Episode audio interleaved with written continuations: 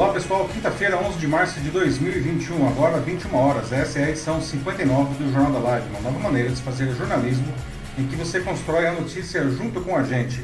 Meu nome é Paulo Silvestre, sou consultor de mídia, cultura e transformação digital e vou conduzir hoje os debates aqui, mas sempre como, é, junto comigo o Matheus. Matheus que Ai, bem. Tá vendo faz os, que já... os comentários, não, e ele também faz a moderação aí da participação de vocês, não. Lembrando que para participar do Jornal da Live é muito simples, não basta, é, enquanto nós estamos dando as notícias aqui, vocês vão deixando os seus comentários aqui nos posts. O Jornal da Live acontece ao vivo no LinkedIn, no YouTube e no Facebook, nos meus canais, Paulo Silvestre. Tá? E ele fica disponível depois também gravado, mas também com podcast a partir de amanhã cedo, ah, nas principais plataformas de podcast do mercado. Procure lá pelo, pelo meu canal Uma Café Elétrico e você pode acompanhar o Jornal da Live também ah, como, né, como podcast. Pessoal, esses são os assuntos que nós vamos debater hoje na edição 59 do Jornal da Live. Não? O Brasil foi sacudido na segunda pela decisão do ministro do STF, Edson Fachin, para reduzir os danos à Lava Jato, que vem sendo alvejado por todo lado, até pelo governo que, é, que foi eleito com a sua ajuda. Ele anulou os processos contra Lula e devolveu os direitos políticos. A ideia era tirar o foco da suspeição de Sérgio Moro, mas a estratégia falhou, pois Gilmar Mendes, presidente da segunda turma da STF, deu o troco e deu continuidade ao julgamento de Moro.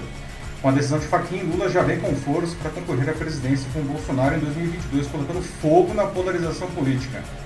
Com a entrada de Lula, quais as chances de cada um e como isso afeta outros candidatos? Não? Quem ganha e quem perde nesse cenário?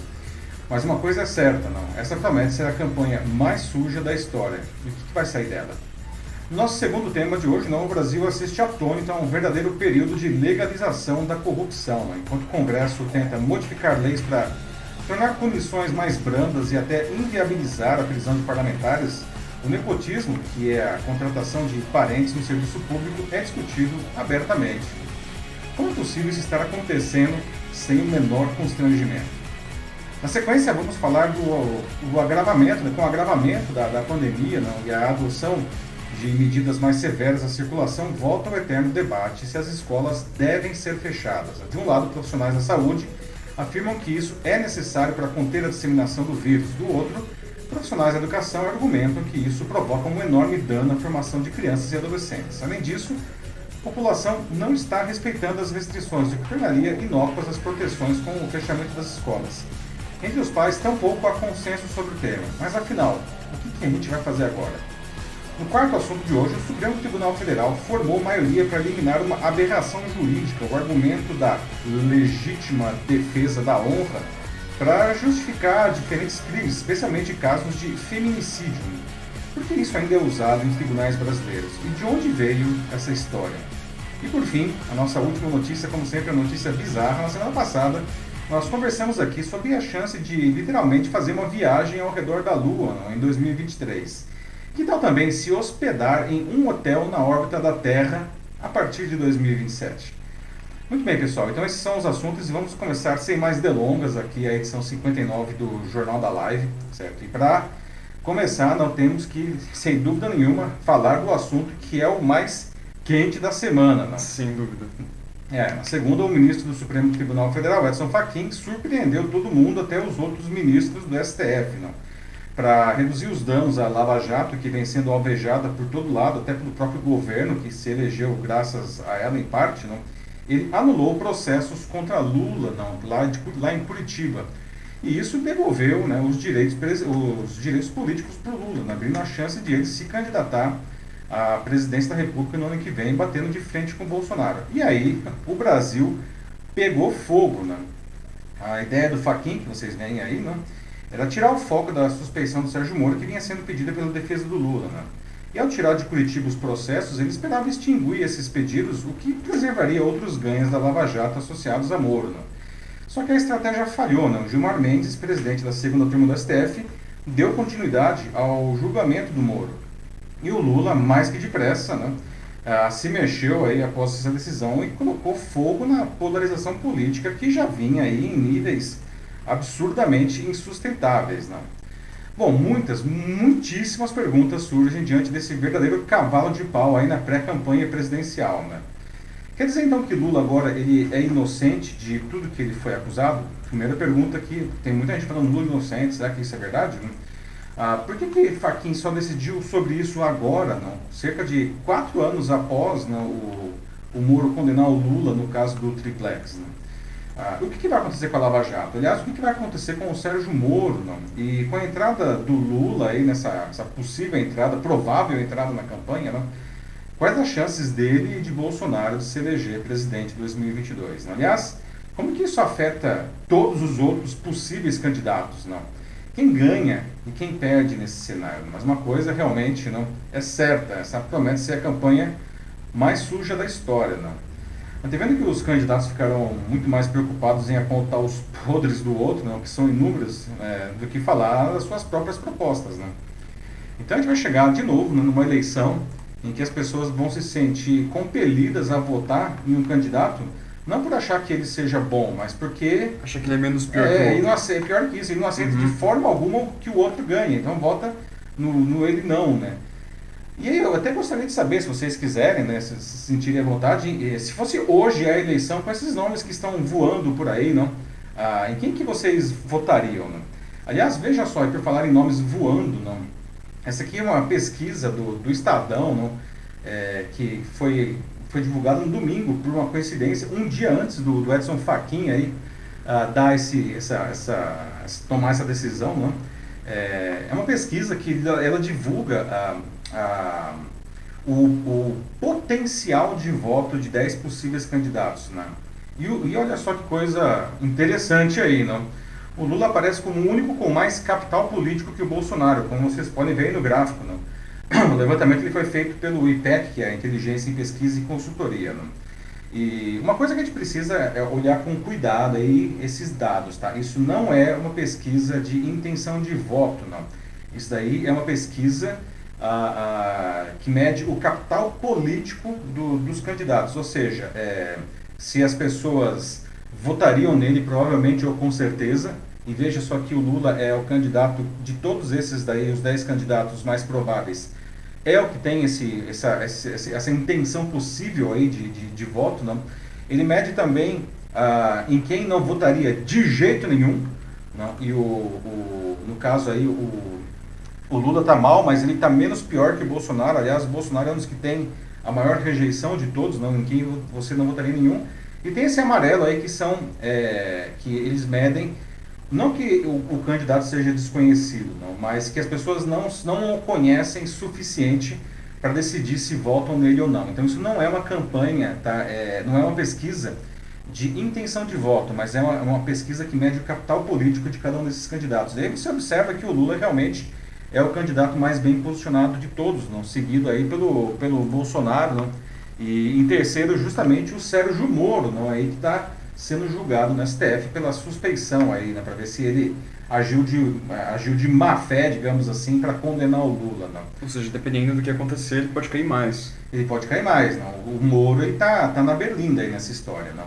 Então, é, agora sim, é, já saiu a primeira pesquisa de essa sim intenção de voto com os possíveis candidatos, não? Saiu ontem, aliás, na quarta-feira, não, feito pelo Instituto Real Time Big Data, né, divulgada pela rede CNN. E nessa pesquisa, não, o Bolsonaro ele aparece, aí sim, intenção de voto, com 31% das intenções de votos no primeiro turno, e o Lula aparece com 21% em segundo lugar. O Moro aparece em terceiro também, aí com 10%, depois o Ciro Gomes com 9%. Não, a, a, e veja só, o Luciano Huck, que não se sabe se vai ser candidato ainda, com 7, não, João Dória com 4, a Moeda com 2 e a Marina com, com 1%. Não.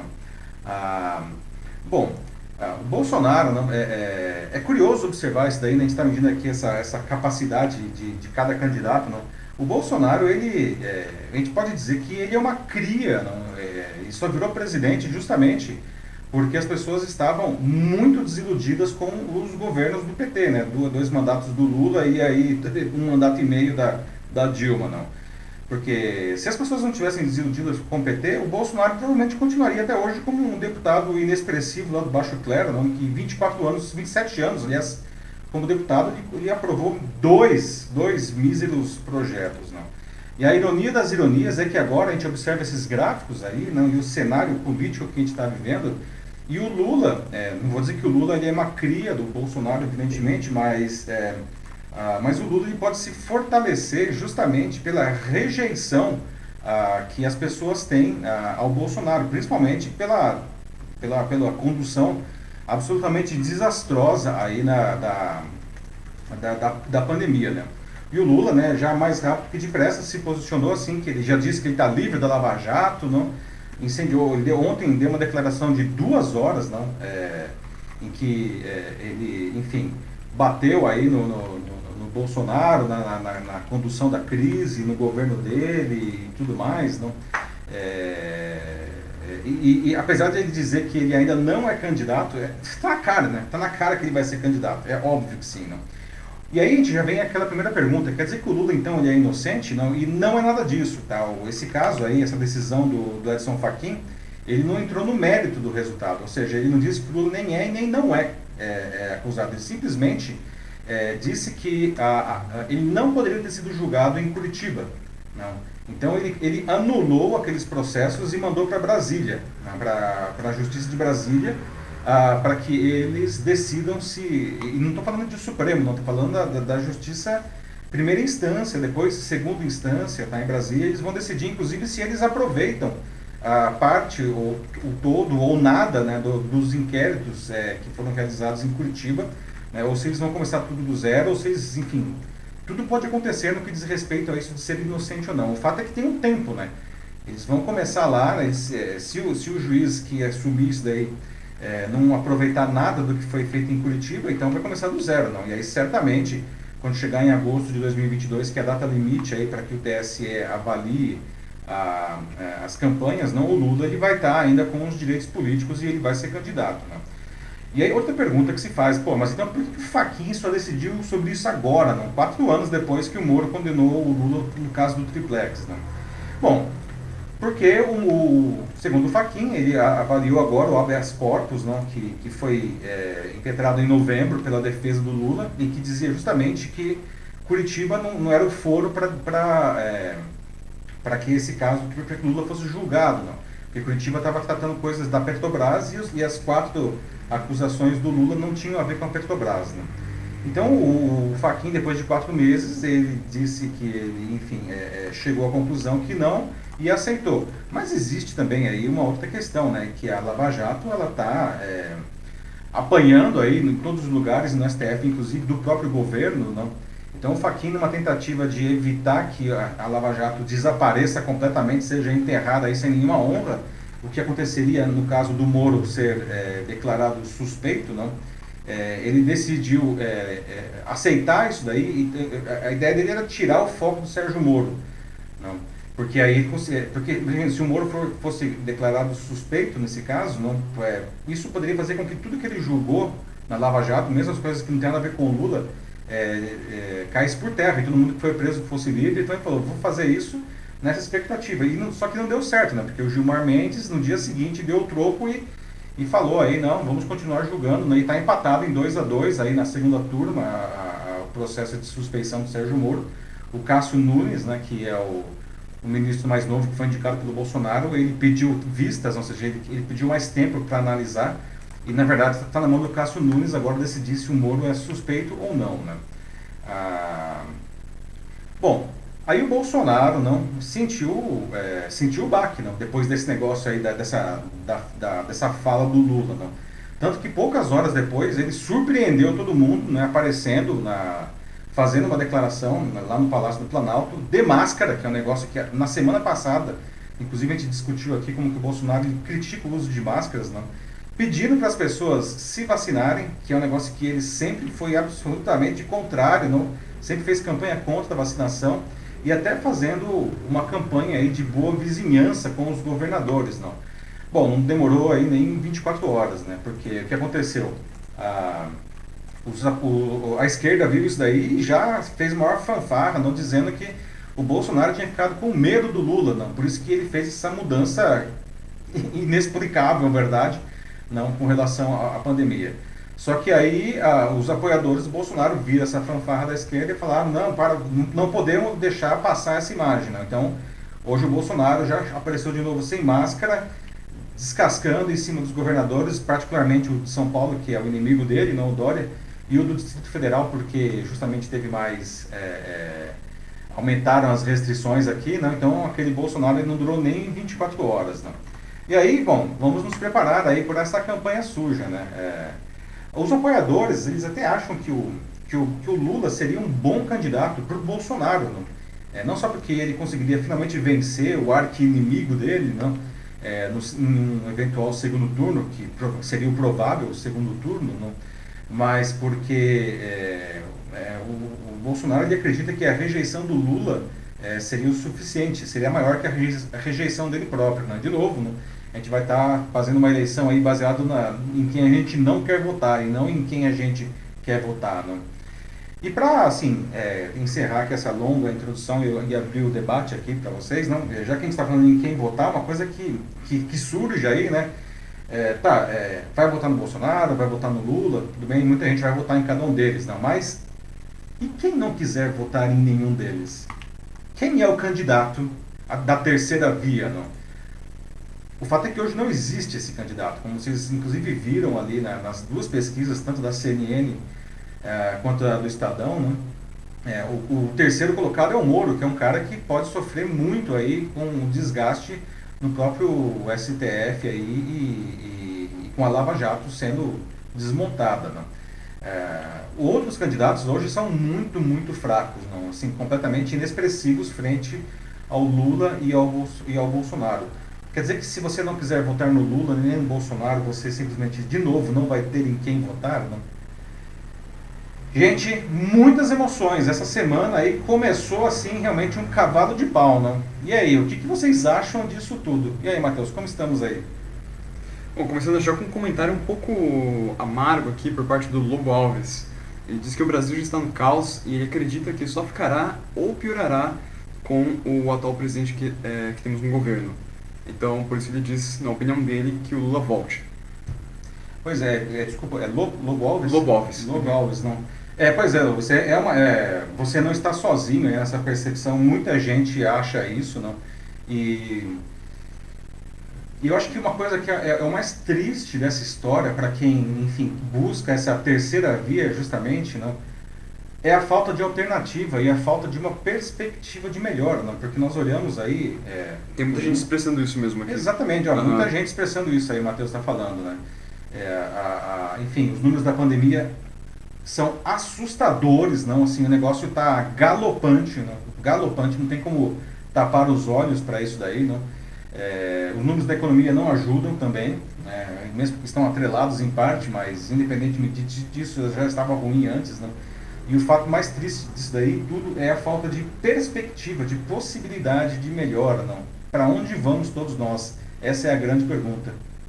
Estela Mar Borges Santos está aqui com a gente hoje ela fala um pouco aqui do, uh, do Sérgio Moro, né? Diz que com certeza né, ele deve ter descoberto muita sujeira dos filhos do Bolsonaro e mesmo assim cobriu os filhos, procurou profissionais corruptos para acabar com a Lava Jato e no final das contas beneficiou Lula. Então aqui também ela está criticando a, as ações, a trajetória do, do Moro, assim como uhum. todo, né, para agora. Que realmente, assim, o filme dele não está totalmente queimado, mas está bem mais queimado do que estava ah, no auge da Lava Jato. Sem dúvida. Né? Uhum. O Moro ele era um herói nacional, né? a gente via lá na Paulista, pessoal, em outros lugares, pessoal com infláveis do Moro, Super Moro, com capa, tudo, não. Moro presidente é, até. Moro, é, uhum. pois é. O fato é que é, a Lava Jato ela começou a fazer água quando o Moro virou justamente ministro do Bolsonaro.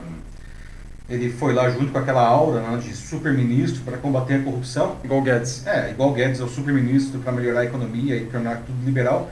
E nenhum nem outro conseguiu fazer depois aí de... Bom, o Moro durou quase um ano e meio no governo, o Guedes já está há mais de dois anos nenhum dos dois fez absolutamente nada até agora do que eles tinham proposto, pelo menos. Né? E o Moro, o Guedes, enfim, ele está aí, não? uma resiliência, um caso para ser estudado, não? tamanho é resiliência, não? a fervura em óleo de, em azeite de dendê depois de tanto tempo. Não? O Moro não teve tanta resiliência não? e ele saiu chutando a porta, não? entre outras coisas, porque ele percebeu que aquilo lá tudo era um papo furado. Né? e, e que a Lava Jato, inclusive, estava ameaçada. Não? A Polícia Federal ia sofrer intervenção porque aquilo lá estava respingando na família presidencial. Né? E aí todo mundo se lembra né, do Moro saiu chutando a porta. Não? É, o pessoal achava que isso ia ser um, um golpe enorme no Bolsonaro, mas o Bolsonaro conseguiu gerenciar essa crise. Não? É, e tá aí, agora o Moro está nessa situação super delicada. Não? É, a Lava Jato fazendo água. Não, e, mas mesmo assim, muita gente ainda adora a Lava Jato. Você pega as pesquisas, tem pesquisa que fala que 80% da população brasileira apoia a Lava Jato. Porque justamente ela combate a corrupção, que aliás é o, o tema do nosso segundo debate. Não? É, só que a situação está assim, se derretendo realmente, não? como a Estela Mar trouxe aí. A Maria Angela de Camargo vem logo em seguida diz que essa situação ela tende a se alterar, né? Porque essa é uma resposta né, sobre é, em quem cada um vai votar agora, né? Quem será que vai vencer? Ah, que é, é, fácil de dar, assim, a gente tem que acompanhar esse cenário dia a dia, continuando o que ela diz aqui, para tentar entender é, alguma coisa. Mas é certo uma coisa, de que a volta do Lula é, vai reorganizar as, a, as esquerdas, né? Principalmente né, a, a oposição. Pois finalmente é. vai dar um como um foco para eles, né? Que até, até agora eles estavam nesse jeito meio meio perdidos, né? Sem uma Uhum. liderança clara, agora eles... Bom, agora eles têm. É excelente ponto que você traz aí, Mariângela, porque realmente a esquerda estava mais perdida que segue em tiroteio, como dizem, não? É, não conseguia é, organizar, se organizar para ter um candidato viável, não? O candidato mais viável era o Fernando Haddad, não? Que até o próprio Lula empurrava ele, não? É, mas era uma coisa muito frágil, cada um queria impor o seu e isso acabava, é, como posso dizer, dispersando os votos, não? Exato. Agora com o Lula, né, cria-se aí um ponto de convergência, não? Mas é uma coisa interessante falar da esquerda, não, porque inclusive na, na, na declaração do Lula ontem ele já fez vários acenos ao mercado, não? Então a expectativa é se o Lula realmente se confirmar como candidato é que ele, ele seja muito mais parecido com o Lula que foi eleito pela, pela primeira vez lá no, ah, em 2002, não? Um Lula, aquele que chamava de Lulinha Paz e Amor, não um cara que andava sempre de terno, que, que colocou o Zé de Alencar lá, que era um empresário como seu vice, que fez as pazes com os mercados, né, que era amigo das socialites. Não? É, o que deve acontecer é que o Lula ele deve migrar aí mais para o centro, não vai ser um candidato de centro-esquerda, para não dizer de centro. Não? É, e os analistas políticos dizem que se o Lula realmente fizesse movimento para o centro, isso quebra as pernas do Bolsonaro. Porque o Bolsonaro ele é forte na extrema direita, né? E, e ele consegue angariar votos no centro. Se o Lula ele conseguir formar uma maioria consistente no centro, não, Tira uma das pernas dele. Nossa, o Bolsonaro realmente vai ficar com problemas aí. O Glycon Silva aqui está expressando a indignação dele, que acho que é uma coisa que tá- tem muita gente pensando agora mesmo, né? Ele fala sobre como ele não acredita na, na nossa democracia, muito menos na nossa justiça. Fala como é um absurdo, como em plena pandemia, né, a gente tem uma coisa assim absurda dessas, como basicamente os caras querendo voltar à legalização dos atos ilegais deles ali dentro. É, pois é, Glycon, né? Isso. É, Glycon, aguarde o próximo debate. Eu acho que você vai gostar bastante, quando a gente vai falar justamente aí das questões de corrupção aí, nesse momento que a gente está passando de legalização praticamente da, da corrupção, ou quase uma descriminalização da corrupção. Aguenta aí que o debate vai ser bom na sequência. Aí, em seguida ele continua né, ainda e fala né, sobre é, todo mundo que está lá no STF, né, que é uma coisa assim, que, né, de que vale essa votação, sendo de que nenhum deles no STF sai do poder. É, essa é uma outra grande discussão, né? Os, mandatos vitalícios aí do, do- dos ministros do STF, não? É, enfim, o STF é, é- é impressionante, né? Toda edição, né, Matheus? Acho que desde que a gente começou o. Jornal da Live, o STF aparece de um jeito ou de outro. Muita gente criticando, muita gente defendendo, ah, muitas coisas interessantes que eles estão fazendo, muitas coisas é, ruins ou questionáveis e muitas coisas surpreendentes, como agora essa decisão do Edson Fachin, que surpreendeu inclusive ah, os próprios eh, colegas dele, aí, os outros 10 ministros do STF. Não? Ah, essa é uma discussão que ela sozinha daria, acho que um programa inteiro aqui do, do Jornal da Live. Sim. né? Sendo um programa bem. um debate bem acalorado. Bem né? acalorado, Uhum. certamente. Não? O duro é que as decisões do STF são decisões eminentemente técnicas, ou deveriam ser pelo menos. Não? Você começa a observar algumas coisas e fala, mas eu acho que tem um componente político nessa história. Não? Ah, e quando o sujeito ele está em uma posição de ministro do STF, muitas vezes fica muito difícil realmente separar uma coisa da outra. Né? É, uma, é, é, é, uma corte que, inevitavelmente, ela, enfim, é, flerta aí, não, com, com a política. Não? Sim. É, em seguida tem o Emerson Reis Moreira. Ele diz que se acontecer do Lula ser aceito pela maioria da população, o Brasil deveria mudar o seu nome para a República das Bananas. Então, Emerson, né? Uhum. Eu acho que nós já somos. Mas tudo bem. e não é de hoje, tá? Não é de hoje. É, é, às vezes tem algumas coisas que nos envergonham muito, né? Aliás, também, assim como o Gladson, Gladson? É, Gleison. Gleison, desculpa. Gleicon. Perdão, perdão. Gleicon. É, aguarde aí o próximo debate, que realmente é muita vergonha aí a, a questão aí da, da, da, da corrupção, como que ela vai galopando junto com a pandemia, né? O Emerson continua aqui, segue, dizendo de que o Faquin, né, ele pode criar uma, várias e várias pedras assim, para o Bolsonaro tropeçar no caminho dele é, rumo à reeleição.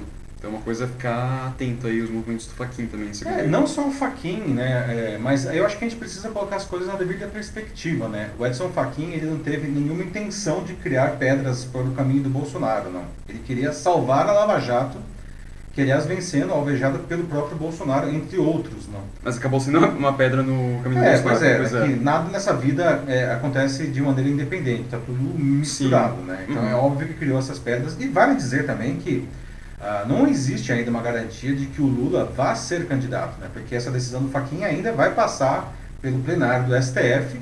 E se os, eh, os outros ministros, enfim, a maioria votar para derrubar essa decisão do Faquinha, ou seja, tudo volta a ser como era antes, né? Tudo volta para Curitiba é, e, o, enfim, as condenações voltam a valer e continua sendo e volta a ser inelegível. A questão é quando isso vai acontecer e se vai acontecer. Né? Tem uma série de caminhos ainda que, que podem é, desfazer essa, essa reelegibilidade do Lula. Né? O Leverson Freitas ele faz uma pergunta aqui, ele quer saber se o, por acaso o ex-governador do Espírito Santo, o Paulo Hartung, ele pode ser o novo José de Alencar, José de Alencar do Lula? É uma boa pergunta. É uma boa pergunta, porque na verdade é, a gente precisa saber se o Lula quer isso, não quer aí um, um empresário né, como vice, não. Seria uma escolha ah, interessante.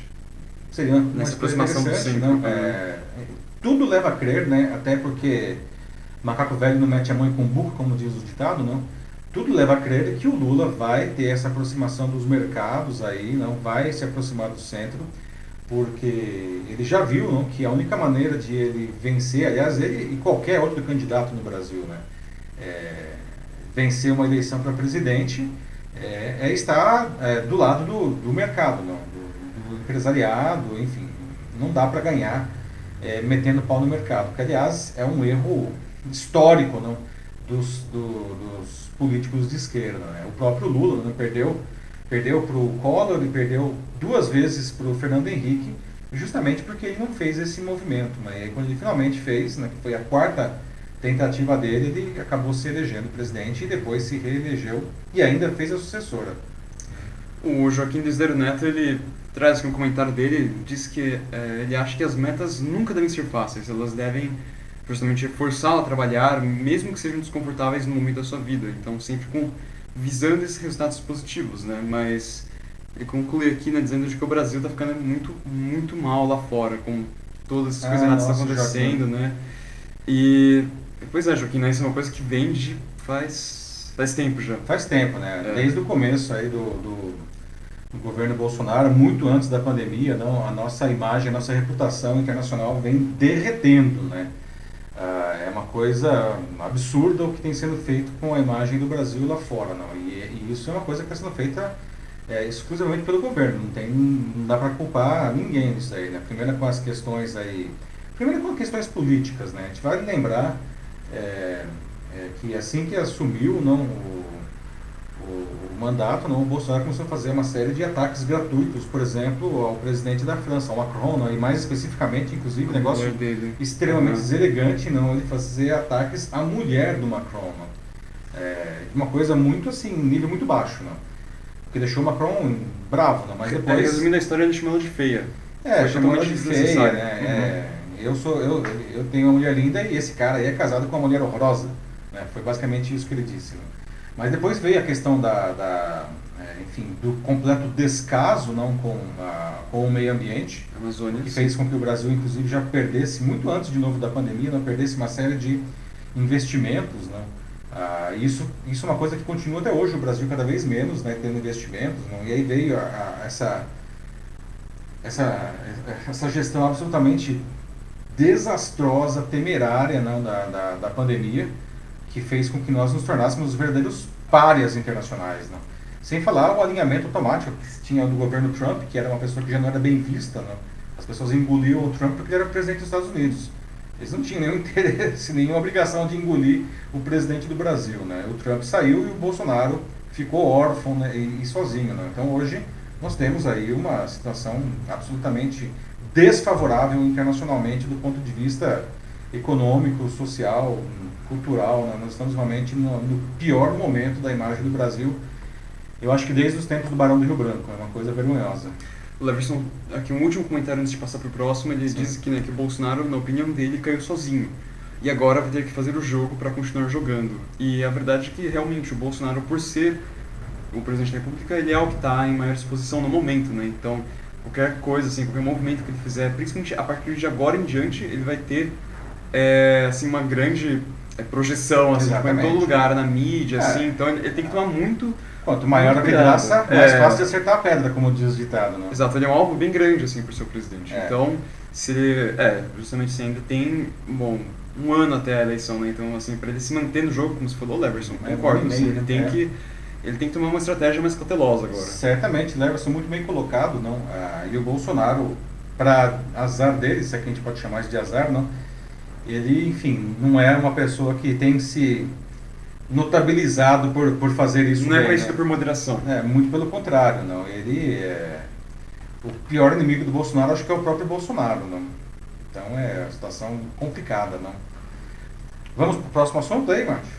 Vamos lá. Vamos lá então. Pessoal, vamos. O nosso próximo assunto, de certa forma, está bem interligado com esse, né? tanto que muitas pessoas já puxaram aí o fio no, na, no primeiro debate. A gente vai falar agora não, é, desse um período que a gente observa que tá praticamente a, a, corrupção está sendo legalizada, a corrupção e desmandos do governo. Né? Enquanto o Congresso tenta modificar leis aí para tornar punições mais brandas e até inviabilizar a prisão de parlamentares, o nepotismo, não, que é a contratação de parentes no serviço público, é discutido abertamente não, como uma coisa aceitável e até, olha só, desejável. Assim, estão falando, não, é melhor, é melhor colocar o parente aqui mesmo. Né? Como é possível, gente, isso está acontecendo, sem o menor constrangimento, sem as pessoas ficarem com o rostinho vermelho, pelo menos, não? O que, que deu no governo, não? Pra, enfim, a vergonha ter desaparecido, não? A gente deve fazer exatamente o contrário, né? a gente tem que endurecer contra a corrupção. Corrupção em todas as esferas, de todos os lados, todo tipo de corrupção. Né? Qual o caminho para fazer, para fazer para a gente chegar lá, pessoal? Aliás, e por que, que o Brasil é um país, enfim, tradicionalmente corrupto? Né? O, há três semanas, a gente abriu a, a, edição daquela semana aqui do Jornal da Live, não, debatendo sobre a prisão do deputado federal bolsonarista Daniel Silveira, esse que vocês veem aí na foto, do PSL do Rio de Janeiro, não, após ele publicar um vídeo com apologia ao ato institucional 5, não, ao AI-5, é, fazer discursos de ódio contra integrantes do STF e propor o fechamento da corte. Não. E a prisão aconteceu na terça daquela semana, em flagrante, né, por crimes inafiançáveis, por isso que ele foi preso, mesmo sendo deputado. Né. Na quarta, o STF confirmou a prisão por unanimidade. Na quinta, o Congresso ameaçou movimentos para libertar o deputado, mas na sexta, os deputados decidiram que ele continuaria preso, para inclusive não criar desgastes com o STF e com a opinião pública. Não. Mas isso não impediu que já na semana seguinte os congressistas propusessem um projeto de emenda constitucional que praticamente inviabilizaria que deputados e senadores fossem presos no futuro, mesmo no caso de flagrante por crimes inafiançáveis. Né? Ganhou até o apelido de PEC da blindagem, né? que teve prioridade, olha só, na Câmara dos Deputados, até mesmo frente à PEC necessária para retomar o pagamento aí do auxílio emergencial que vai ajudar a colocar comida de novo no prato de milhões de brasileiros aí que estão abaixo da linha da pobreza nesse momento. É, acho que dá para ver bem aí o tipo de pessoas que eles são, o tipo pois de pessoa é, que está sentando ali no Congresso. Os caras gastaram um dia aí, não, é, debatendo, não, depois de dedicar quase um dia inteiro a discussão da PEC da blindagem, ela foi para a geladeira, inclusive porque estava pegando muito mal né, na opinião pública. Não? Mas isso é só um exemplo desse cenário tenebroso de corrupção que a gente está vivendo. Não? Veja só outras coisas. A derrubada da quebra do sigilo fiscal e bancário do Flávio Bolsonaro na quarta turma do STJ. Revisão da lei de improbidade para encaixar o nepotismo. Proposta de reforma da lei orgânica das polícias. Aparelhamento de órgãos de controle por parte é, e partes do judiciário. Sem falar no que a gente já falou aqui no, no desmonte ainda da Lava Jato. Não. A Câmara agora, enfim, ela se prepara para enfrentar nas próximas semanas uma série de discussões com potencial para afrouxar leis anticorrupção e dificultar investigações. Né? Nos bastidores, as medidas estão sendo chamadas, inclusive, de bastidores da própria Câmara, tá? de pacote da impunidade, porque reúne um monte de propostas que vão de mudanças nas leis aí de improbidade administrativa, lei da ficha limpa, lavagem de dinheiro, proteção de dados para fins penais e até inviolabilidade aí de escritórios de advocacia. Né? Em resumo, está em curso é um verdadeiro desmonte da legislação e de órgãos e mecanismos de controle que, enfim, que identificam e punem a corrupção. Né? Eles foram criados e aperfeiçoados durante os governos petistas, o que não deixa de ser uma ironia para muita gente. Né? A interferência escandalosa do Bolsonaro nas eleições, aí, dos aliados dele para a presidência das mesas diretoras da Câmara do Senado, agora aí, né, em aliança com o Centrão, né, a velha política que dizia que ah, não vou acabar com a velha política, tá, abraçou com os braços e as pernas. Né? Isso é emblemático. Aliás, só para esse episódio da eleição dos presidentes da Câmara e do Senado, né, o Executivo despejou pelo menos 3 bilhões de reais para comprar votos do Centrão. Né? e eleger os candidatos aliados do Bolsonaro. Não? Uh, e são esses caras que têm, inclusive, poder para impedir o impeachment não? e até a criação de uma CPI que, que atrapalha, que atormente o Bolsonaro. Não? E agora o Centrão né, quer se apropriar de mais 18 bilhões do orçamento né, para suas emendas parlamentares. Não? Porque esse que é o problema, né? né? Sempre quer mais, não? sempre quer mais. É um saco sem fundo. Não? Tá bom, o que mais, pessoal? Veja só, não? por falar nisso, temos ainda a história do nepotismo que a gente estava falando, que é a nomeação de parentes e amigos né, de uma autoridade para trabalhar no poder público sob comando dele mesmo né, ou de pessoas que ele indicaram.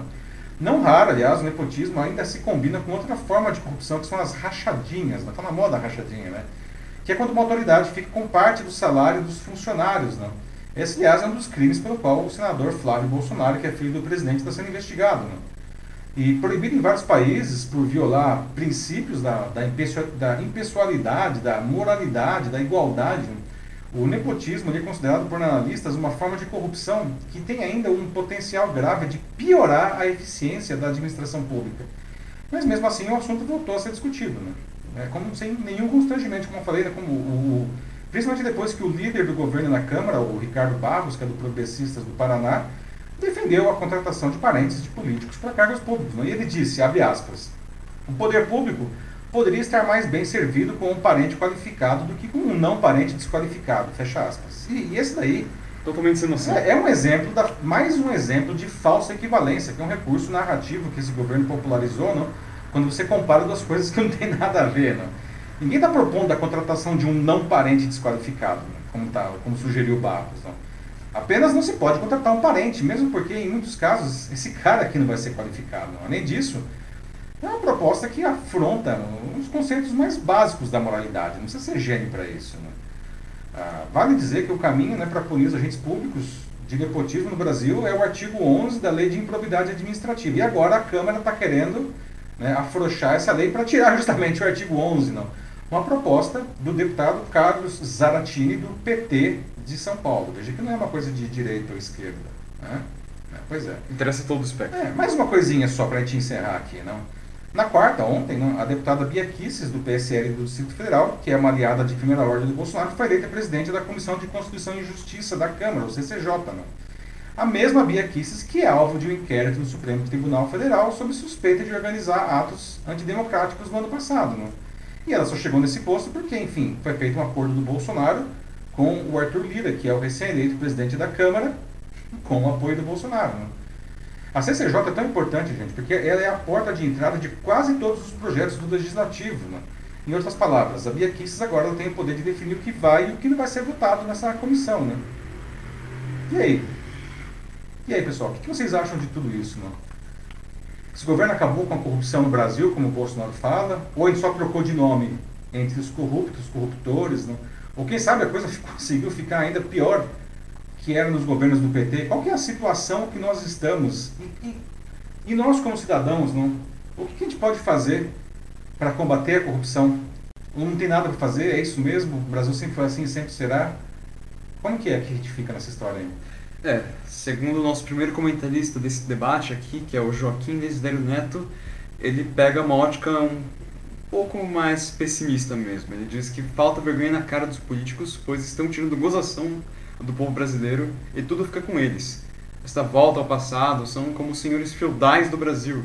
É engraçado ele me ensinar isso, né? Porque a gente tem até mesmo coronéis, que são basicamente senhores feudais. Exatamente, bem bom colocado, bem lembrado aí, Mati. Ele termina aqui dizendo, vamos aprender a votar para não eleger esses políticos mais, mais esses familiares. É. Pois é, Joaquim, você foi preciso no seu comentário, né? Vivemos aí, parece que é um, é um, um, um sistema feudal né, do século XXI. Né? É, e a solução, em tese, não estaria em nossas mãos. É, em tese, de fato, né? Que é o voto, não? É, a gente precisa votar, não? Melhor, não? Ah, que é uma coisa que, aliás, como você traz muitas vezes, não? Exige que as pessoas sejam mais bem educadas, não? E que é uma coisa que no Brasil vai muito, muito mal, né? E desde, enfim, desde a ditadura militar, a educação brasileira vem ladeira abaixo e não há nenhuma perspectiva de ela melhorar também, né? Mas uma coisa que é interessante, né? É, veja só, o Congresso, da, é, na última eleição, né, que foi a eleição que justamente subiu o Bolsonaro, é, teve a maior reforma do Congresso, ou seja, pelo voto, as pessoas nunca trocaram tantos deputados e senadores quanto nessa última eleição, né? E veja só onde nós estamos, né? Trocaram os nomes, mas a galera continua aí, né? É, o Centrão continua a, a, todo vapor, né? Com, com, uma voracidade assustadora aí sobre, sobre enfim, as, as bufas do governo, né? os cofres aí são deles, né? Nem parece que tem uma pandemia que, que acabou de atingir um recorde assim, de mortes por dia, né? Exatamente. Não parece né? nada. Eu não vi hoje, mas ontem nós passamos... 2.600. Né? Hoje é 2.600? É, ontem não, foi 2.300, né? É. é passamos os Estados Unidos. Olha só que, gente, passamos os Estados Unidos, né? Só que, só que uma coisa péssima, né? Os Estados Unidos, que tinha aí como país absolutamente ao concurso na, na, na, pandemia, os números lá vêm caindo rapidamente, enquanto aqui vem subindo rapidamente. Passamos os Estados Unidos em, no, em, mortes em um único dia, não Continuando aqui, eu tenho mais uma vez o Leverson Freitas. Ele disse que, na opinião dele, esse caso da rachadinha foi o que vendeu o Bolsonaro. E agora é, ele se encontra nessa situação é, pouco confortável. É, é, esse caso aí, não, o, e aí vem o fantasma do Queiroz e tantos outros, né, é, Leverson?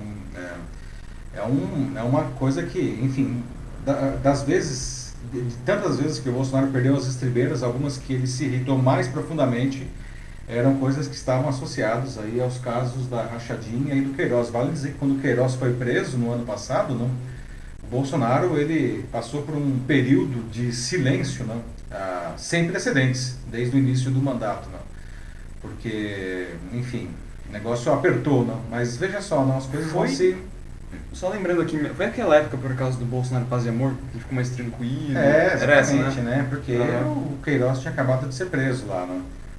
Daqui a pouco o Queiroz, ele tá, enfim, tá solto aí, né? Do jeito que as coisas vão aí, como a gente tá dizendo. Joaquim voltou e diz que ele é, tem conhecimentos que todos os não eleitos estão ocupando cargos nos governos estaduais e federais. Tá tudo errado. É, pois é, o famoso tá tudo dominado, não? Tá tudo errado e tá tudo dominado, não? É quase uma máfia o negócio assim, né? É, o, o, enfim. Não deixa de ser mesmo. É, não deixa de ser, né? A gente faz aqui um jogo. Ah, se você perder, não tem importância, Joaquim. Se você perder, você vai estar no governo do mesmo jeito. É, só ver como foi no caso do Daniel, né? É, é. Como eles né, tão assim, rapidamente o Congresso começou a se movimentar, até mesmo com a palavra que você usou, muito boa palavra, porque pega bem esse estilo de gangue, né? Ameaçaram fazer movimentos que seriam do benefício do, do Silveira. É. E, é, então bem isso, assim, um negócio bem assim, organização criminosa. É, é, é assustador isso daí, né? É assustador que assustador. isso está sendo debatido, né? Assim, à luz do dia. Não tem nenhum, nenhum problema. Não, vamos colocar parente. Vamos colocar. Qual o problema de ter um parente aqui? Nenhum problema. Pois é. Mais algum comentário aí? Não, podemos seguir. Não, vamos para, então vamos para o nosso próximo assunto aqui, gente. Terceiro debate, nós vamos falar de, bom, vamos falar de educação, justamente, não?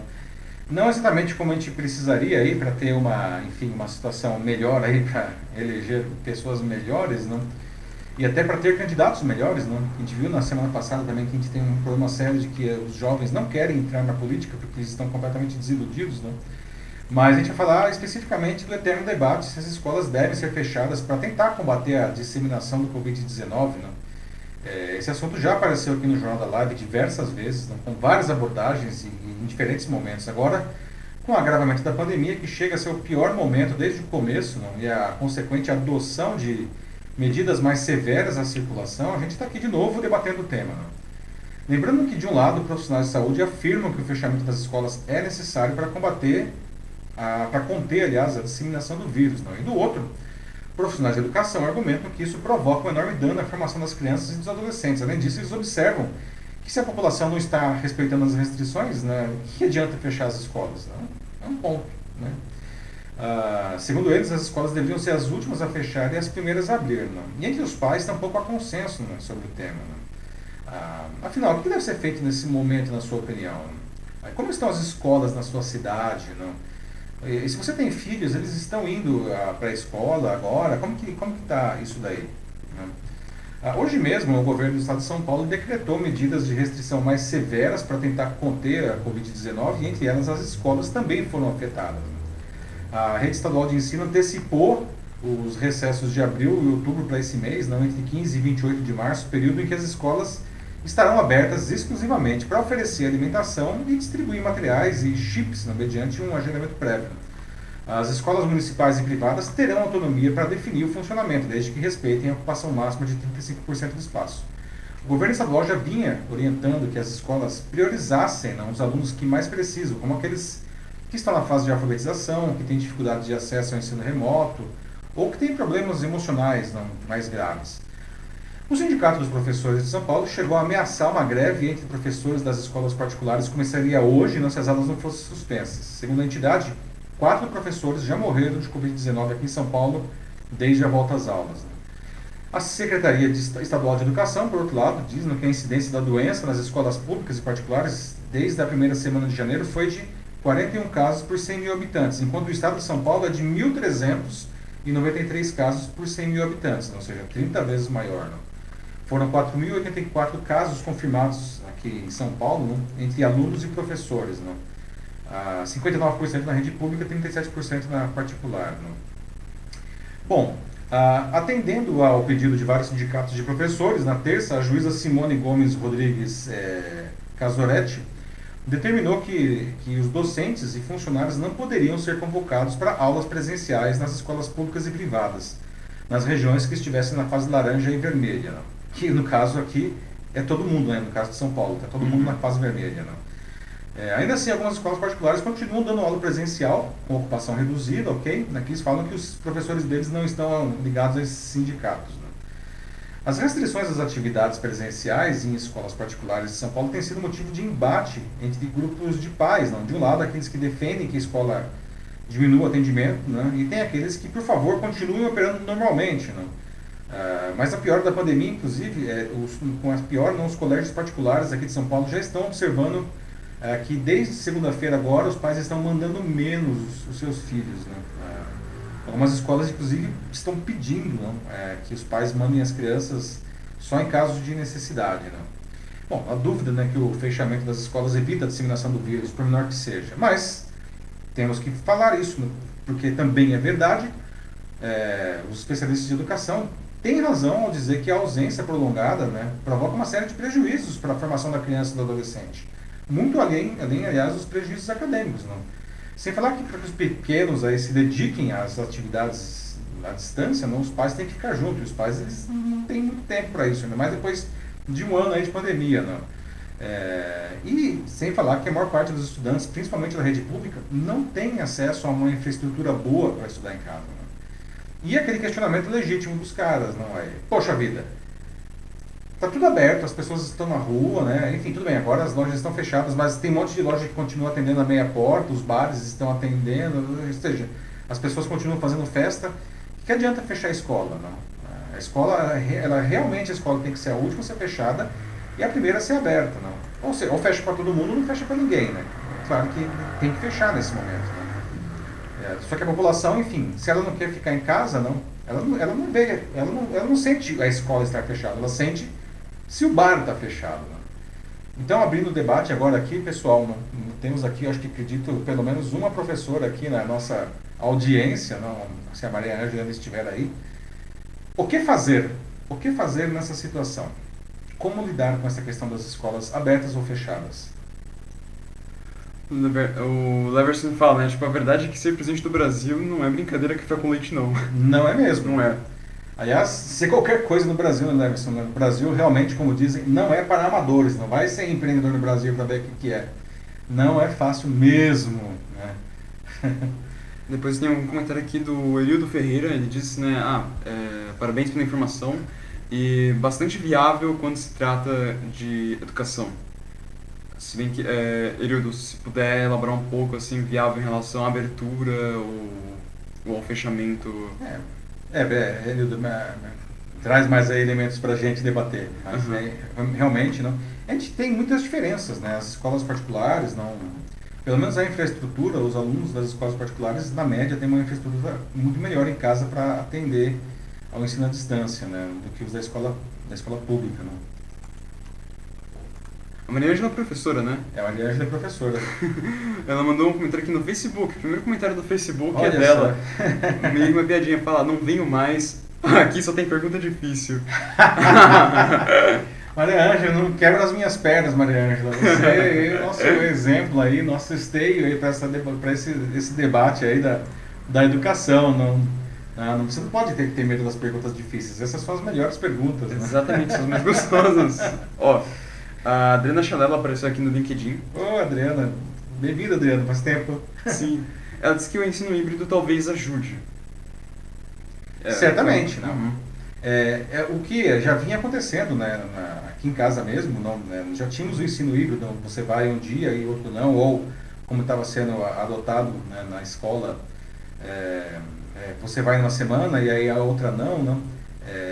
E aí, claro, cada escola tem a sua maneira e a sua infraestrutura, não. Ah, uma, então, o que é interessante é observar não, que né, as escolas que puderam fazer, conseguiram fazer esse investimento, não, os alunos que estão em casa, eles estão assistindo exatamente a mesma aula que os seus colegas que estão assistindo, estão lá presenciais na, na escola. Não?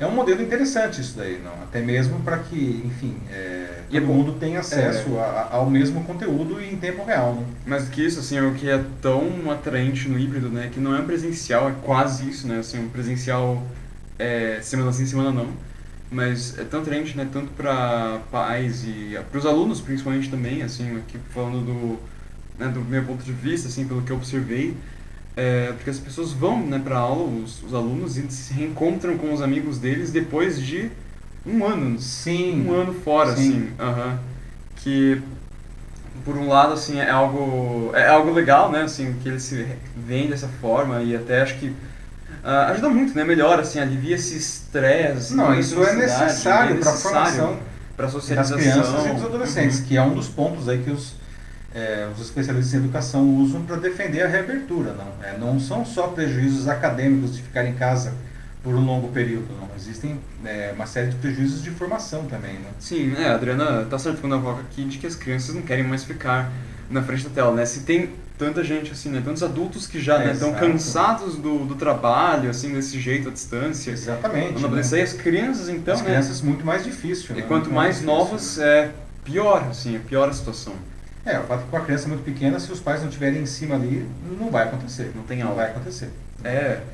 O problema, né, é quando você, é pensando assim na, na situação de saúde, né, ok, você levando a, a criança para fora, mesmo que seja num, num, num regime híbrido, é, ainda existe um risco, obviamente, maior assim do que se ela estivesse só em casa, de, enfim, poder, é, por azar, pegar a Covid é. e levar para casa, enfim. E que quando... é o outro lado, né? O outro Exato. lado dessa discussão, né? E quando as crianças, né, os adolescentes, enfim, as pessoas reencontram, né, eles... É difícil você falar, ok, você, beleza, vocês estão se vendo aqui de novo depois de um ano, mas vocês não podem se abraçar ou se tocar de nenhuma forma. Uhum. É uma coisa muito complicada de controlar. Sim. Muito, muito mesmo, assim, pelo que é, falei aqui é, sobre, através da minha irmã, né, que esteve nesse regime híbrido por um tempo, é, ela, ela fala como foi, assim, muito duro mesmo de seguir isso. É. Muito difícil. É lógico, né? É, mais um aí? Tenho sim, tem um do Joaquim Opa, aqui. Opa, vamos lá ver o Joaquim. Ele diz, né, para os senhores feudais, que eles né, os políticos, para quem não pegou a referência, não é importante a educação, muito menos boas escolas para formar futuros brasileiros, com educação e formações acadêmicas. Quanto mais sem cultura, é bem melhor o povo nessa situação, né? Porque é mais fácil de transformar em gado. Esse final adicionei, mas é. é, pois é, Joaquim. É, é, é, os assuntos, veja como eles vão se concatenando. Não? É, a educação é certamente o caminho para que a gente encontre a saída para uma série de problemas daqui do nosso país. Não? Um povo mais educado no sentido amplo da palavra, não só acadêmico e não só moralmente, mas tudo, não? E de uma maneira que todos realmente tenham uma melhor educação, não? eles são mais conscientes dos seus direitos, mas eles também não fogem dos seus deveres. Não? A sociedade inteira melhora, inclusive porque a própria população se organiza para se resolver. Não? É. É. Vamos para o nosso próximo assunto, que nós já estamos avançados no horário. Pode ser? Tem mais alguma que você gostaria de destacar não. aí? Não, a gente pode ir. Não, vamos, vamos lá, lá, pessoal. 9h57, um debate excelente, mas enfim. Vamos seguir aí para o nosso próximo assunto. Né? Ah, ou não, só um segundo. Opa! Acabei de passar no Facebook aqui e a Maria Ângela de Camargo colocou um comentário novo. Obrigado, Maria Ângela! Isso. Ó, ela diz que há escolas que estão pedindo como regra que os alunos fiquem em casa, mas acolhem os alunos que não podem é, não, não podem ficar em casa, o submora. Certo, aham. Ainda há dificuldades, principalmente... Que são os mais vulneráveis, né? Sim, principalmente na condução de aula, assim, né, tem muitos problemas, né, vários casos de professores que pegaram por conta disso, mas, continuando o que ela diz, ela tem certeza de que iremos é, superá-las. Ela fala que, que lamenta é, não ter formação em história, nem repertório, mas ela fica pensando se ainda estamos muito distantes das condições que geraram a Revolução Francesa. Olha, Maria Ângela, é, daí você, Maria Ângela, você realmente não me decepciona, né? Foi só dar aquela provocada e você vem com esse comentário excelente aí, não? É, muito cuidado aí, né? né os Luiz, é, Luiz XVI e Marias Antonietas aí, não, né, podem estar preocupadas nesse momento, não? Porque algumas cabeças podem começar a rolar aí, não? Mas você traz uma luz aí, não, nesse cenário, não? é, realmente as crianças e os adolescentes que são os mais vulneráveis, eles precisam continuar sendo acolhidos aí pela escola, não? E a escola, ela precisa oferecer tudo que for necessário para que os professores e os demais funcionários do estabelecimento possam fazer esse acolhimento da melhor maneira possível, tanto para os alunos quanto para eles mesmos, inclusive aí no caso a, própria proteção, né? Porque afinal de contas a vida é um valor inegociável aí, né? Vamos pro próximo então? Obrigado, Maria Ângela. É, o um último aqui agora eu fui ver no YouTube. Vamos lá, olha o... só, o pessoal está, sim, está participando sim. nas diferentes plataformas. Né? Muito é, tô tendo que me adaptar aqui. Vamos Mas, lá no YouTube então. Sandro Custódio, ele diz que isso tem revelado mais um abismo é, entre as classes sociais, pois muitos não têm acesso à internet. É verdade. A internet, assim, por consequência, né, a educação. É. Uhum. Muito bem colocado, Sandro, e isso é uma grande verdade. Não? O Brasil, que é um país com desigualdades sociais tão grandes e tão dos mais diferentes cenários aí, não? É, essa pandemia escancarou mais uma, né? É, que é a, a, questão da inclusão digital, né? A, que é uma coisa que afetou aí crianças e adolescentes que estão tentando estudar em casa, não? E alguns têm uma superestrutura para isso e outros não têm estrutura nenhuma, não. Mas afetou também as pessoas que estão tentando trabalhar em casa. Nós vimos aí no ano passado, principalmente no começo da pandemia, que muita gente foi levada para o home office e as empresas também não davam a menor condição para que esses profissionais continuassem trabalhando. Né? Enquanto tinham outros que já tinham toda a infraestrutura necessária. Né? Então, excelente debate aí que você traz. Não? É, isso escancara ainda mais as, as os abismos sociais que nosso país tem, né? Vamos então para o próximo assunto aqui? Vamos, lá. lá. pessoal, 10 e 1, vamos para o nosso próximo debate. Né? Vamos falar de uma aberração jurídica que pode finalmente estar com os dias contados no Brasil, felizmente. Não Trata-se da legítima defesa da honra, não? uma tese que defende que se alguém tiver a sua honra manchada, não? seja lá o que for isso, e a critério exclusivo do próprio indivíduo, ele pode tomar as providências que considerar cabíveis para reparar o problema. Não? Por isso, a tal legítima defesa da honra é usada para supostamente justificar, por exemplo, o feminicídio contra mulheres não realizado por homens que foram ou se sentiram traídos por elas. Não? Gente, vocês acham que alguém pode ser assassinado por alguma coisa assim, mesmo que seja verdade, ok, a mulher traiu, então vai, merece morrer. E eu, como homem que matei, estou no meu direito, porque eu estou defendendo a minha honra. Né? Será que essa defesa de honra, aliás, ela pode ser justificada né, para absolver o assassino? E o pior é que ela é. Né? Há bastante tempo ela é usada no Brasil para defender e absolver uh, assassinos não, que tiveram sua honra maculada. Não? Isso existe com uma certa frequência. Não? Mas, enfim, agora isso aparentemente está prestes a mudar, felizmente. Não? Uh, o mesmo STF, que a gente falou bastante, não, ele formou, uh, hoje mais cedo, hoje, não sei se é quentinha, não, maioria para abolir a tese jurídica da, de, da legítima defesa da honra. Não. O prazo uh, para o encerramento, aliás, desse julgamento é amanhã. O assunto está sendo discutido em uma ação apresentada pelo PDT, né, o Partido Democrático Trabalhista, que apresentou em janeiro isso daí lá no STF. Né? Embora não esteja previsto na legislação, veja só, não existe legítima defesa da honra na legislação. Né? É, o partido argumenta corretamente que ela continua sendo usada não, é, para justificar os feminicídios em ações criminais, não, principalmente quando os réus são levados a júri popular. Não. O PDT alegou que trechos dos códigos penais abrem brechas para inter, é, a interpretação e pediu que o tribunal não, declare a sua inconstitucionalidade. Com isso, acabe com essa história aí, não, e toda a controvérsia que tem em torno dela. Não.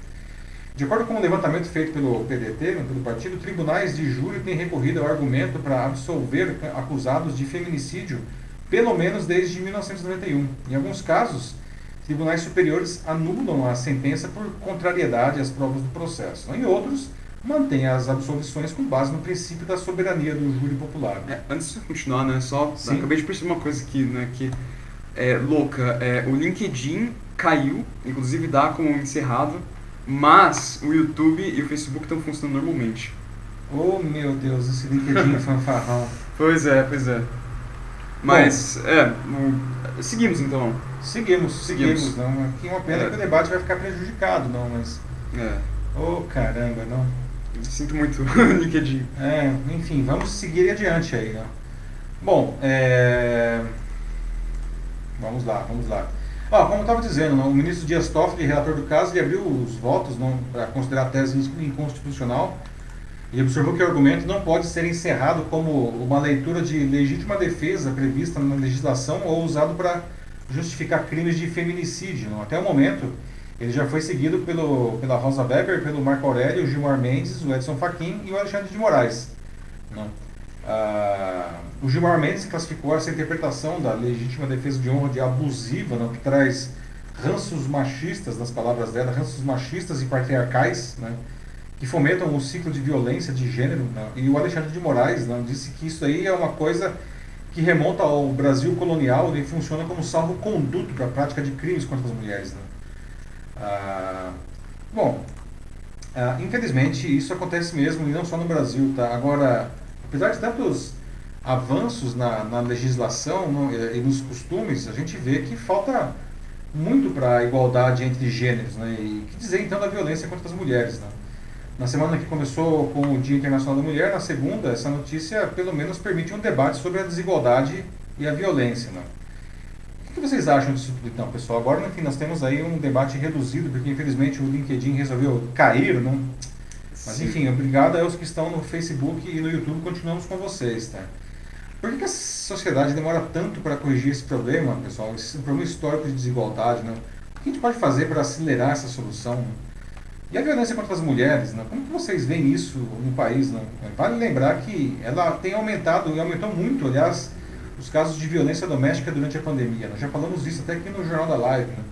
Mês passado, inclusive, a gente viu aí um desembargador criticando abertamente a Lei Maria da Penha como se a proteção contra as mulheres fosse uma bobagem desnecessária. Né? Sim, é uma espécie de privilégio, entre pois aspas. É, né? uhum. Onde foi que o mundo deu errado, né, gente? E o que a gente pode fazer aí para tentar é, corrigir isso daí? E aí, Matheus, vamos ver agora se a gente consegue fazer um debate aí com os colegas que, que infelizmente são poucos no YouTube Sobreviveram aqui, mas uhum. Vamos ver, temos alguém, algum comentário já nessas plataformas? Então, não, no momento ainda não, mas enquanto isso a gente pode ir conversando um pouco aqui, Ok, né? Pra ok. dar uma coisa pro, pro pessoal se entreter, digamos assim. Uhum. É, mas sim, né, um absurdo que uma coisa dessas assim tenha se, é, como posso dizer, tenha se esgueirado por tanto tempo, né, assim pelo dentro assim do- dos nossos nem nem uma lei, né, mas enfim, dentro das teorias legais, assim, né, e só passou assim, né, despercebido desde desde quando exatamente? Nossa, acho que desde o início, assim, Desde sempre, né? Isso daí acontece, essa lei, essa legítima defesa da honra é alguma coisa que acontece meio que desde sempre, não?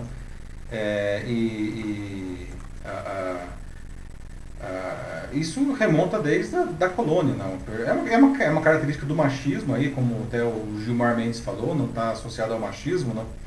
É, enfim, a política é dominada por mulheres, o legislativo, é, ou era, né? é, a política ainda, perdão, a política é dominada por homens, não? apesar que tenha, é, inclusive, leis para favorecer o, a, a entrada de mais mulheres na, na, na, na política, não?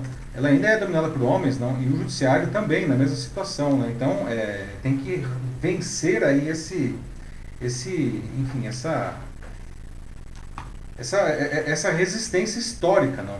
Ah, e nós precisamos, inclusive, de mais, é, de mais é, bons exemplos, não? De mulheres que vencem é, esse, esse ciclo destrutivo para inspirar outras mulheres, não? Bom, vou começar aqui pelo pelo Facebook, temos cinco pessoas nos acompanhando no momento. Opa, que bom. Uma deve ser eu, mas enfim, tá contando. É, vamos lá, né? Tem aqui um comentário, é, espero pronunciar esse nome certo, perdão. É, Kovacevic, Gisele. Ela Ah, que. Gisele. Uhum.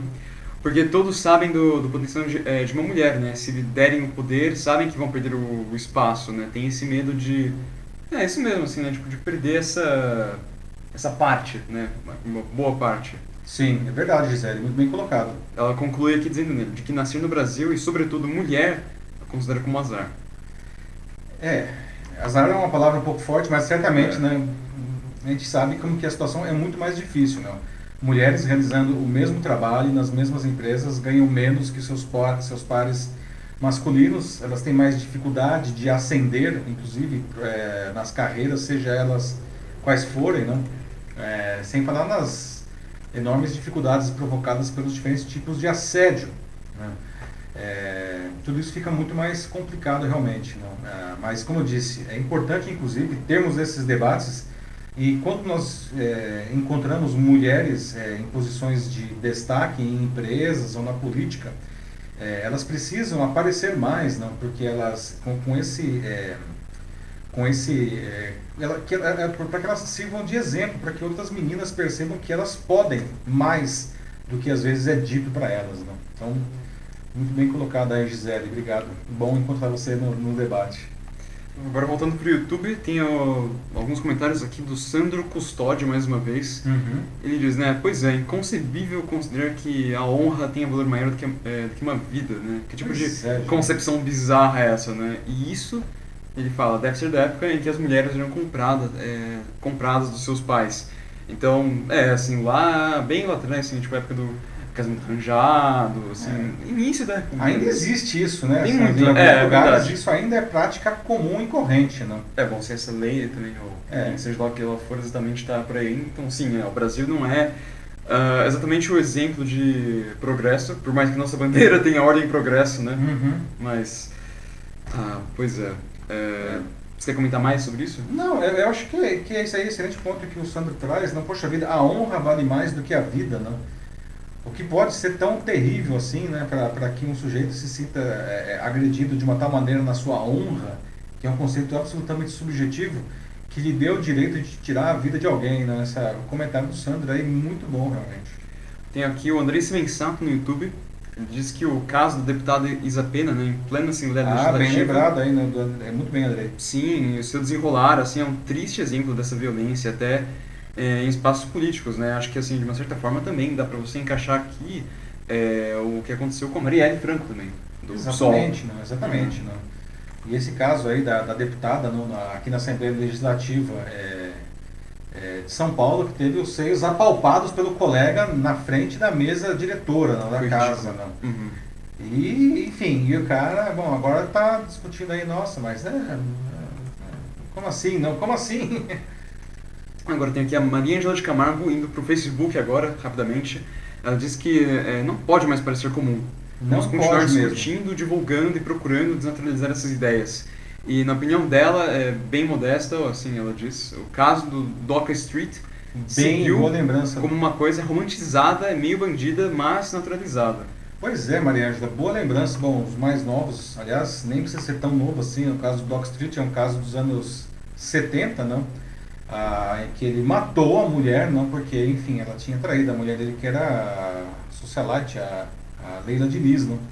Foi assassinada pelo Doc Street e virou, o Doc Street virou uma coisa meio folclórica, assim, no Rio de Janeiro. É um negócio assustador isso daí, não? Excelente, excelente lembrança aí que Maria Ângela nos traz né, de um exemplo de que isso não pode ser considerado uma coisa normal, né? não pode e sempre tem que ser trazido para discussão, porque, gente, com a discussão a gente consegue, enfim, melhorar a sociedade. Né? Exato. Obrigado aí pela lembrança. Mesmo que a discussão significa bater assim na mesma tecla, né? Tipo, martelar o mesmo Não prego várias, várias vezes, não pode importa. martelar, pode... Tem que fazer. Tem que fazer, tem É que o fazer. único jeito que tem. É. Mas, é, vamos ver, né? É... Espero que a gente faça uma diferença mesmo, assim. Sim, é a ideia é de- para isso que a gente está aqui, jornal, né? A gente quer exato. o Jornal da Live é com a partir do debate, né? A gente poder fazer essa diferença aí, né? Bom, é... vamos ver. É, por Vamos- enquanto. Vamos para o nosso último assunto aqui? É, vamos lá, vamos Ah, lá. 10, deixa eu ver aqui agora, é, 10 e 12. Qualquer coisa eu resgato, se aparecer um comentário depois. Né? Uhum. 10 e 12, pessoal. Não, é, vamos chegar, chegamos à nossa notícia bizarra dessa semana. Não? Aliás, na semana passada a gente conversou aqui sobre a chance de literalmente fazer uma viagem ao redor da Lua em 2023, não? um projeto do bilionário japonês Yusaku Maezawa, não? que vai convidar oito felizardos para essa viagem com ele a bordo da nova nave da SpaceX, que é a empresa espacial do Elon Musk. Não? É, aliás, alguém aí já entrou no site, né? É, é, lembrando, o site é dearmoon.earth, só isso. HTTP, dearmoon, querida lua, não, .earth. Para se inscrever, né? Lembra, as inscrições elas abrem nesse domingo, tá? Quem quiser viajar para a lua, não. Mas hoje tem uma outra curiosidade que reúne turismo e espaço, não. Que tal se hospedarem em um hotel na órbita da Terra? Essa já provavelmente vai ser a melhor vista que qualquer hotel já teve. Você já pensou nisso, não? Olha só, a- o hotel é esse daqui, ó, a proposta dele. Né? As obras do primeiro hotel espacial em órbita baixa da Terra devem começar em 2025 e ficar prontas em 2027. Não? É, até que uma construção rápida. Né? Batizado de Voyager Station, esse incrível empreendimento ficará né, a cargo da Orbital Assembly Corporation. né? O hotel espacial ele vai contar com restaurantes temáticos, cinema, spa e vai ser capaz de receber até 400 hóspedes ao mesmo tempo. E apesar de a gravidade zero parecer muito bacana, passar muito tempo sem sentir seu corpo apoiado no chão pode ser desconfortável. Por isso, a Voyager Station vai ter gravidade simulada, não? que permite que eh, comodidades como banheiro, chuveiro, cama, elas funcionem de uma maneira semelhante ao que a gente está acostumado aqui na Terra. Isso parece bobagem, mas não é, tá? Eu me lembro que no começo da minha carreira como jornalista, lá na Folha, ainda em 95, eu entrevistei um americano que era comandante do ônibus espacial da NASA, ele já tinha ido duas vezes para o espaço e ia pela terceira vez. E ele me disse que a coisa mais difícil que ele tinha no espaço era dormir, porque ele não, ele não sentia o corpo dele apoiado na cama. Não? Estranho. E, pois é, para nós isso é esquisito, mas imagina, você está flutuando lá, não? Mas na Voyager Station não vai ter é, esse problema, não, porque esse, esse círculo vai ficar girando não, vai, vai provocar essa, essa sensação de, de gravidade. Não? Ah, os visitantes vão poder fazer reservas por uma semana ou por um mês, não? e ainda pagar, tem até um quarto como se fosse a casa de férias. Não? E se realmente isso for concluído, vai ser o maior objeto criado pelo homem e colocado no espaço. Não?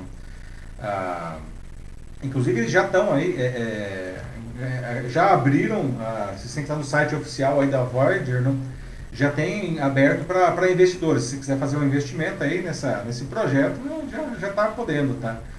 Ah, enfim, pessoal, não, ah, ah, o que, vocês acham da possibilidade, não, de estar no quarto quando você abre, ah, de manhã você acorda, ah, você abre, olha a janela e tem ali, você olha pela janela o planeta Terra, não, baita visão, não, alguém aí se interessaria, né? Eu, eu não sei, eu, acho que vai custar um pouco caro, eles não falaram quanto, né?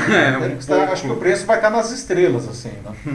Mas, enfim, para quem dinheiro não é problema, não? Se, se esse fosse o caso de vocês, o que que vocês achariam da ideia de passar uma temporada num hotel no espaço, não? É, Curtem a ideia, não? Olha, é, já tem aqui no YouTube alguns comentários. O Sandro fala, né? Caraca, ele, que sim quer uma vaga, mas que certamente vai ser caríssimo, né? Assim, pra ter um, um luxo, né? Não, nem só o luxo, né? Mas a, a A experiência, experiência né? Por si só. inigualável, né? Uhum. Ó, tem também aqui o Andrei Simensato mais uma vez, né? Ele diz: Imagina se cai energia em um treco desses. Cai energia e fica sem internet, não? Já pensou? Meu Deus, o André, não quero nem pensar nisso, né? Espero que eles tenham pelo menos umas baterias, uns no-breaks redundantes lá. Tem que ter, não, senão vai que rola um gravidade assim. É, o gravidade né? É verdade, Ai, nossa, vai é. que, nossa senhora, não? Tem que pegar os pódios, né? O, putz, é, não, sem chance. Aí, é, as férias dos sonhos acho que se tornariam uns pesadelos, assim. É, pois é, nossa, já pensou?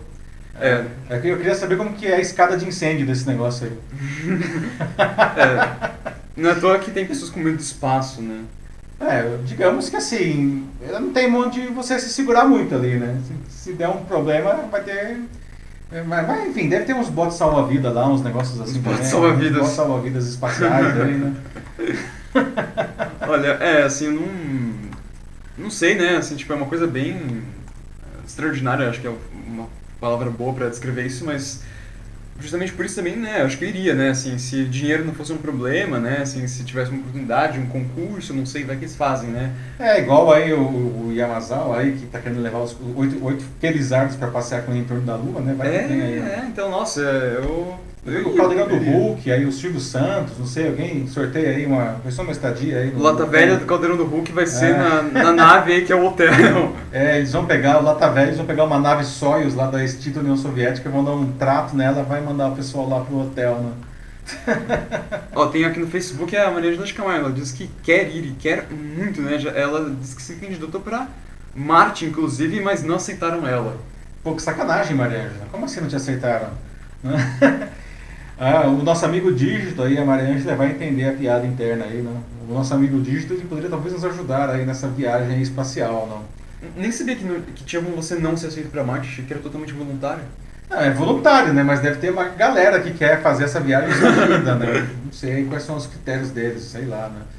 Mas realmente, eu não sei, né? Eu não sei se eu iria pra Marte só pra ida, é uma viagem só de ida, né? Mas sei lá, né? A Ah, Maria Ângela eu nossa. já sei que ela quer. Mas Maria Ângela, ó, domingo abre a inscrição aí, né? Pro voo em torno da Lua, dia 14, http dearmoon.org. Quem sabe você tem mais sorte com a Lua do que teve com Marte aí.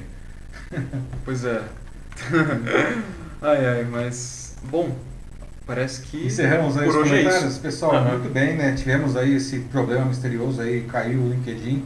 Foi tão perto assim da É, marca de uma hora. é, né? Caiu nos Em 56 todos minutos. esses anos dessa indústria vital, essa é a primeira vez que isso me acontece. Nunca tinha caído a live no LinkedIn, mas pelo menos a gente continuou aí nas outras plataformas, não? Então, obrigado, inclusive, aos que ficaram aí conosco no YouTube no Facebook, não? E o Jornal da Live agora vai ser sempre transmitido simultaneamente nessas três plataformas. Ah, boa sexta-feira para todos, bom fim de semana. Semana que vem nós nos vemos novamente no Jornal da Live na quinta-feira, às nove da noite. Se cuidem, um abraço para todos. Tchau, tchau.